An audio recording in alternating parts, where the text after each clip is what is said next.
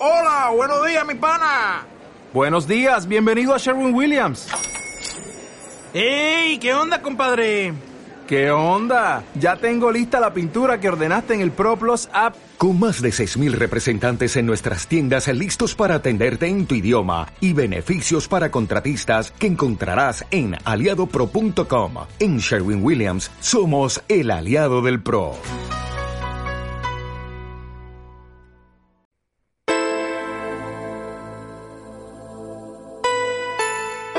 Muy buenos días, otra semana más, como cada jueves en CLM Activa. Hoy estarán con nosotros Irene Barreno. Ella estudió Historia del Arte en la Complutense y se ha especializado en el Máster de Educación Artística en Instituciones Sociales y Culturales en la Complutense. Hoy va a estar con nosotros para hablarnos sobre una nueva artista que podemos encontrar en el catálogo.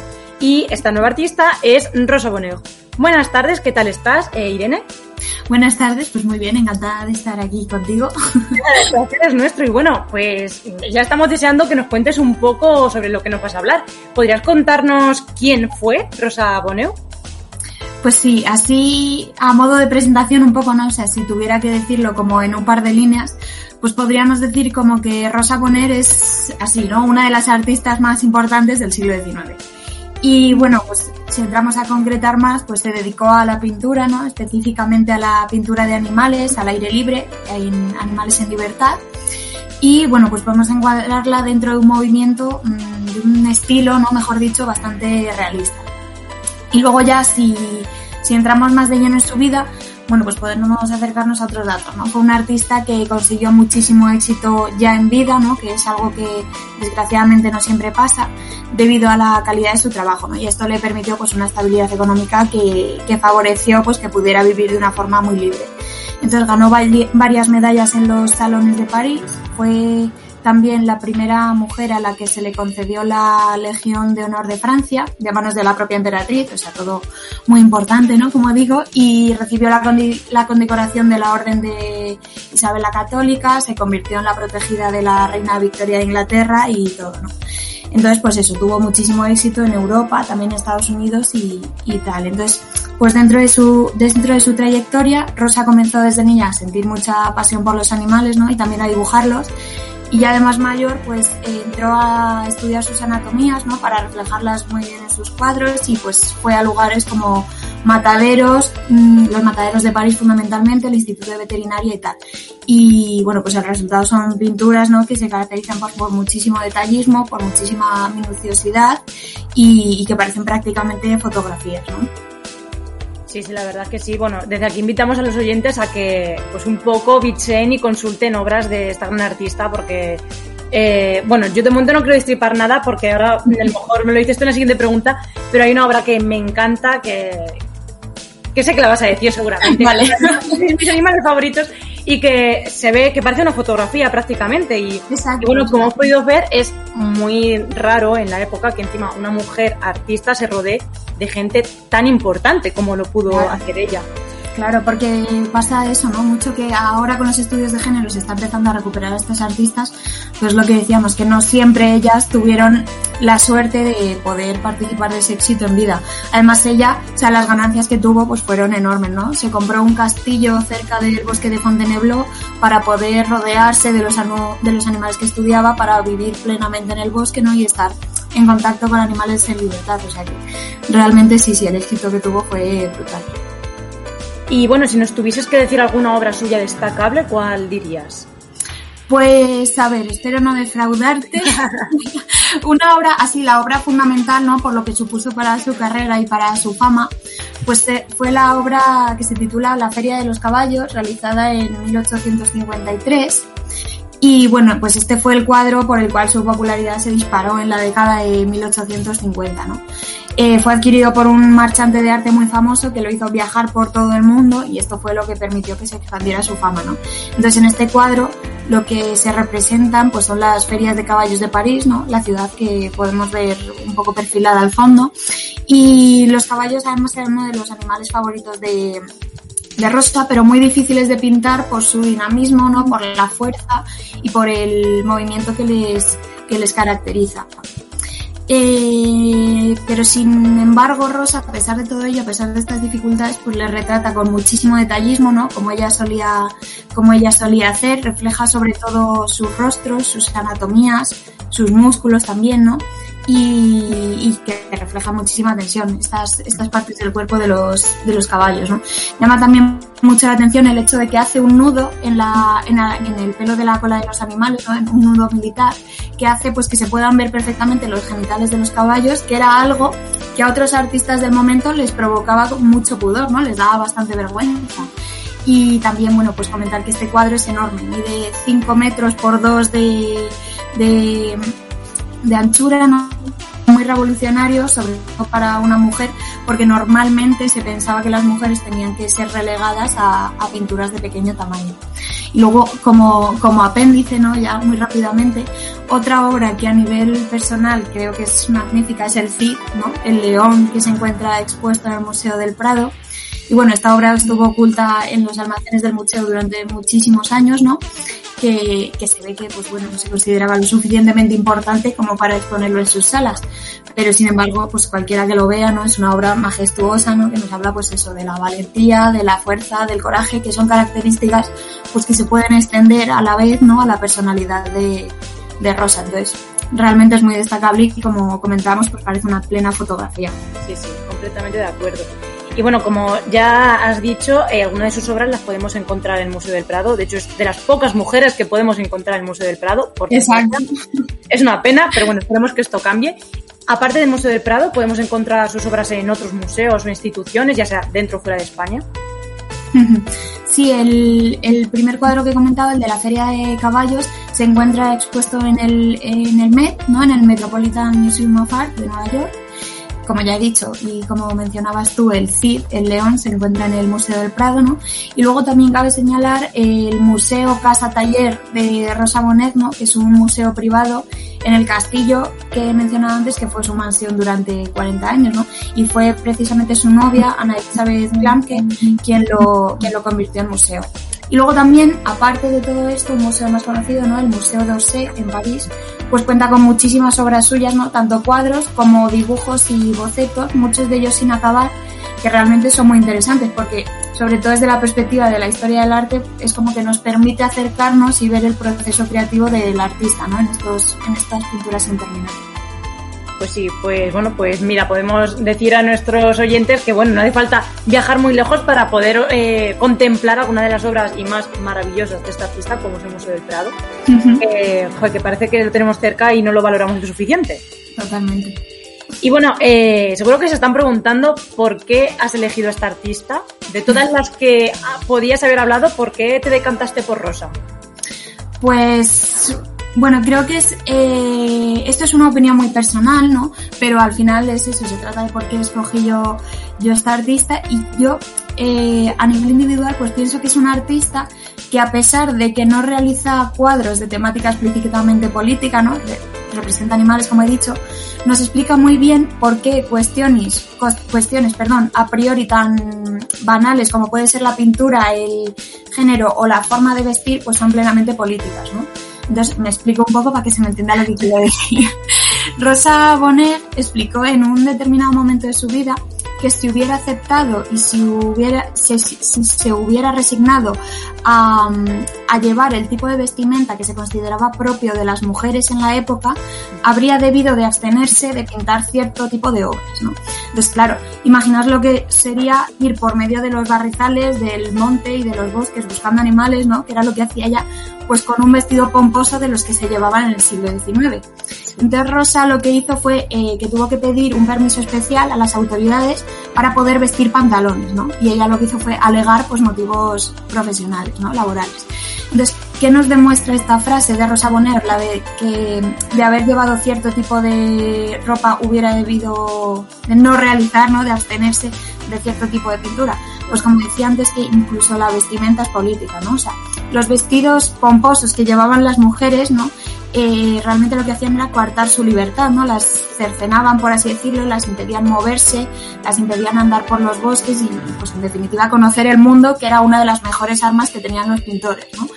Y, mm, Entonces, mm, creo que tenemos que entender la política, ¿no? Lo político en un sentido más amplio, en el sentido de aquello que nos concierne a todas, ¿no? A la polis, y que afecta nuestra posición en el mundo, ¿no? En un sistema, pues en este caso, como todas sabemos, patriarcal, que determina para nosotras sumisión, quietud, saber estar y demás, que son valores representados a su vez pues por las trabas que imponía un tipo de vestimenta concreto, ¿no? Y contra todo esto será contra lo que Rosa suelte pues una bofetada, ¿no? Como quien dice. Y mm, entonces, dentro también de esta línea, pues Rosa también nos demuestra cómo los parámetros en los que entendemos el arte no siempre son válidos para todos los sujetos, porque se entienden desde el paradigma y desde el punto de vista masculino, ¿no? tal y como está escrita la historia del arte actualmente, sin perspectiva de género, la pintura de animales que realiza Rosa puede ser más o menos importante, más o menos impactante o novedosa, ¿no? Que ya de por sí lo es, incluso dentro de esos cánones, ¿no? Pero bueno, pero es que desde la perspectiva de género, lo que nos está diciendo, por ejemplo, el León de Rosa Bonheur, sus pinturas en el campo, pues es mucho más importante por todo el sistema de valores patriarcales que hay detrás y que son desafiados con el hecho de que una mujer estuviera pintando un león en ese siglo en las circunstancias en las que lo estaba haciendo. ¿no? Sí, sí. Pues claro, entonces con esto ya nos dejas un poco claro que Rosa fue mm, pues una mujer bastante avanzada para la época, que se quiso interesar y que bueno luchó para poder cumplir sus sueños, ¿no? Que era pues mm, hacer pintura. Exacto. Y bueno, es que claro, venimos también de he entrevistado a otras redactoras que han hecho artículos sobre pues otras artistas que Muchas sí que es verdad que también eran bastante avanzadas para su época, pero es que estamos hablando de una época donde la mujer principalmente tenía que hacer retratos, que era pues, un arte de, segunda, y era a lo que estaba destinadas. Y bueno, em, enlazando también un poco con cómo, eh, por lo que ha tenido que pasar la mujer artista a lo largo de, la historia del arte, eh, muchas otras artistas, eh, algunas de sus obras se han atribuido a artistas masculinos o no todas, pero la mayoría de las veces ha pasado esto. ¿Eso también sucede con Rosa Bonet? Pues yo creo que es eh, como un caso muy puntual, muy especial, como estábamos diciendo, ¿no? Y esto también afecta al, al tema de la autoría. O sea, es un hecho innegable, ¿no? Como, como ya hemos dicho, que el éxito de Rosa Bonet pues le hizo viajar por toda Europa, incluso Estados Unidos, ¿no? Acompañada por sus principales obras. Entonces, realmente todo el mundo, mm, toda la élite social del momento deseaba tener un cuadro suyo, ¿no? Eran muy apreciados. Entonces este hecho, el hecho de haber podido disfrutar su éxito en vida, como decía, creo que nos ha salvado de bastantes atribuciones erróneas, ¿no? En la historia del arte, como estabas comentando, pues es muy habitual encontrar casos de artistas taller de sus padres, sus maridos, y que ellas producían obras de su propia mano, pero sin embargo ellas, eran ellos quienes las firmaban, ¿no? Y esto se debía pues a que era su nombre, el nombre de ellos, ¿no? Quien se vendía más caro, ¿no? A un mejor precio. Pero es que el nombre de Rosa en su momento ya se valoraba por sí mismo, ¿no? Entonces creo que esto no ha sucedido en la misma medida que con otras artistas, afortunadamente precisamente por ese plus de valor que tuvo ya su época. Y bueno, para también los interesados que nos estén escuchando, eh, ¿podrías recomendarnos o citar algún manual o libro que hayas, incluso que hayas utilizado tú como fuente a la hora de haber realizado eh, el artículo? Eh, ¿Algún libro, por ejemplo?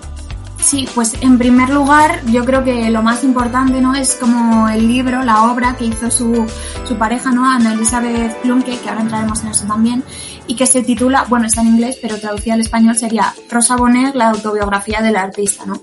Y es como el retrato más inmediato de lo que, de lo que fue Rosa. De hecho, a pesar de que lo escribe su pareja, se titula autobiografía, ¿no? Porque es pues la obra que se hizo más en contacto directo con ella.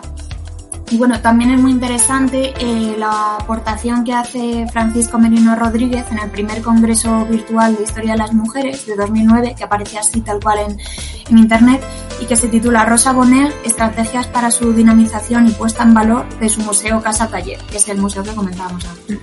Luego también algo más ameno, que no es ya expresamente un libro que sea más difícil de localizar o tal, ¿no? Es una conferencia de Encina Villanueva Lorenzana, que está en el, en el canal de YouTube del Museo del Prado, ¿no? Y que lleva por título eh, Rosa Bonet, Mujer y Artista Libre, ¿no? Y como digo, eso se encuentra en su canal de YouTube, es muy fácil localizarlo y pues es más fácil de escuchar, ¿no? A lo mejor te lo puedes poner de fondo mientras haces algo, es una conferencia larga y que da una visión pues maravillosa de la obra del artista, de cómo va absorbiendo desde la infancia todo aquello que determina su personalidad y, tal. Y luego también encontramos muchos libros que no son monográficos, no son específicos del artista, ¿no? pero que también incluyen reflexiones muy interesantes sobre ella, como es el libro Mujeres en el Arte de Rachel Ignatowski o otros más genéricos como Las Invisibles de Peyo Rian. Bueno, con todo esto creo que también ya has dejado un poco claro mmm, lo importante que es esta artista, pero también obviamente basándote en tu opinión, algo muy subjetivo, ¿por qué crees que es importante estudiar a Rosa Bonet? Pues eh, como dices, en parte, ¿no? La respuesta a esta pregunta pues eh, se ajusta un poco a todo lo que he contado ya sobre ella, ¿no? Creo que es importante estudiarla pues por la calidad de sus pinturas, por la importancia que tiene para la historia del arte, por el éxito que cosechó ya en su momento, etcétera, ¿no? Pero existe pues como una cuestión más general, por así decirlo, ¿no? Y que puede aplicarse tanto a las artistas que tuvieron éxito, como en su caso, como a las que fueron vapuleadas, invisibilizadas, ¿no?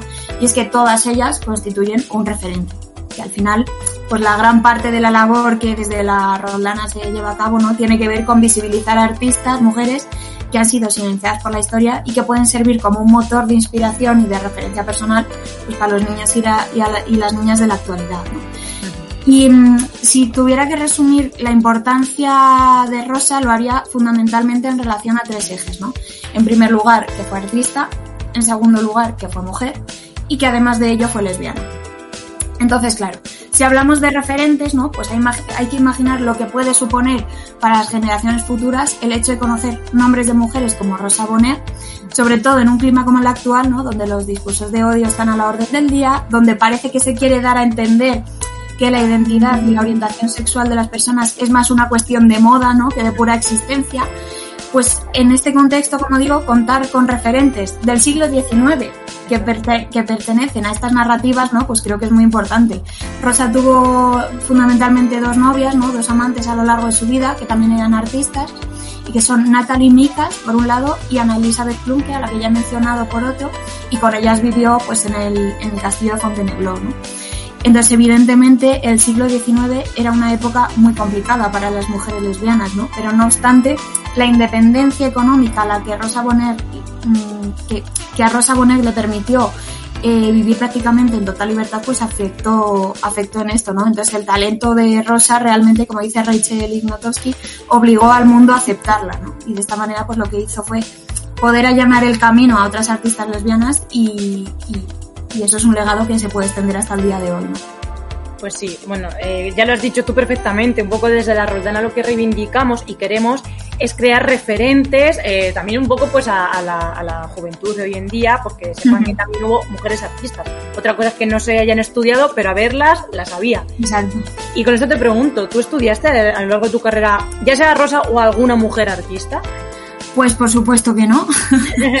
por supuesto que no estudié a, a, Rosa Bonheur y a alguna mujer artista, pues bueno, yo creo que sí, ya lo hemos mencionado, pero lo vuelvo a decir para que la gente tenga el bagaje.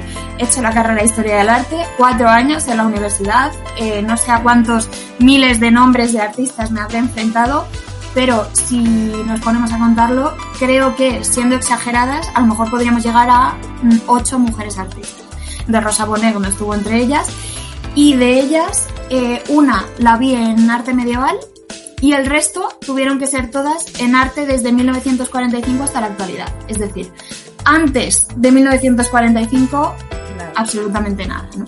Y esto, bueno, sucede con las mujeres artistas, sucede con arte de Asia, sucede con arte de África, ¿no? Que ni siquiera es correcto que yo hable aquí de arte de África, ¿no? Como si África fuera un país.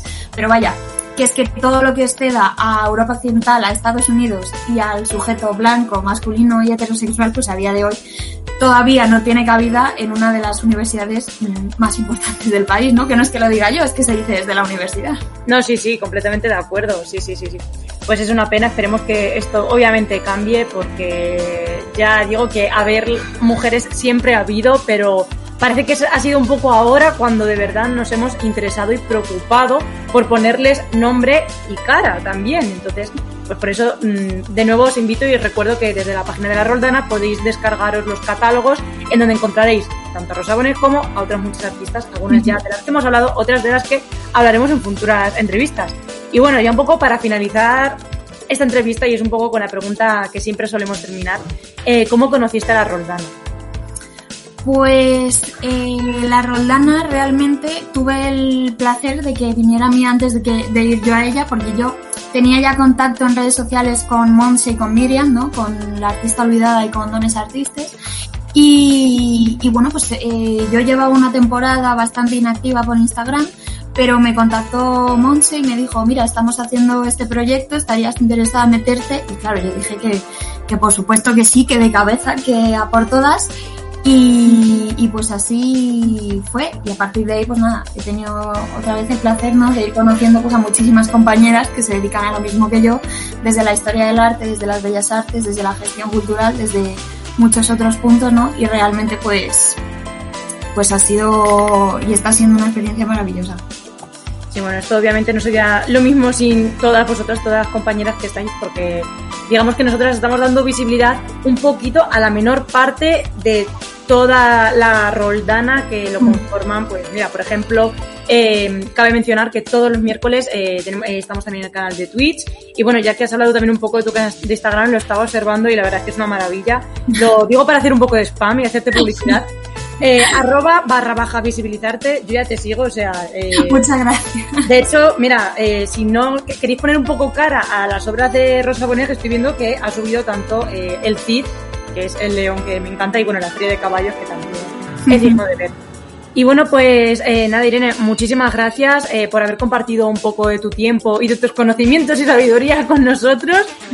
Eh, espero que hayas estado a gusto y nada, pues para en un futuro, cualquier entrevista, lo que sea, pues ya sabes que puedes contactar con nosotros. Y nada, pues nos vemos otra semana, eh, como todos los jueves, en, en CLM Activa en la Roldana en la radio. Un saludo y nada, pues muchas gracias de nuevo por escucharnos.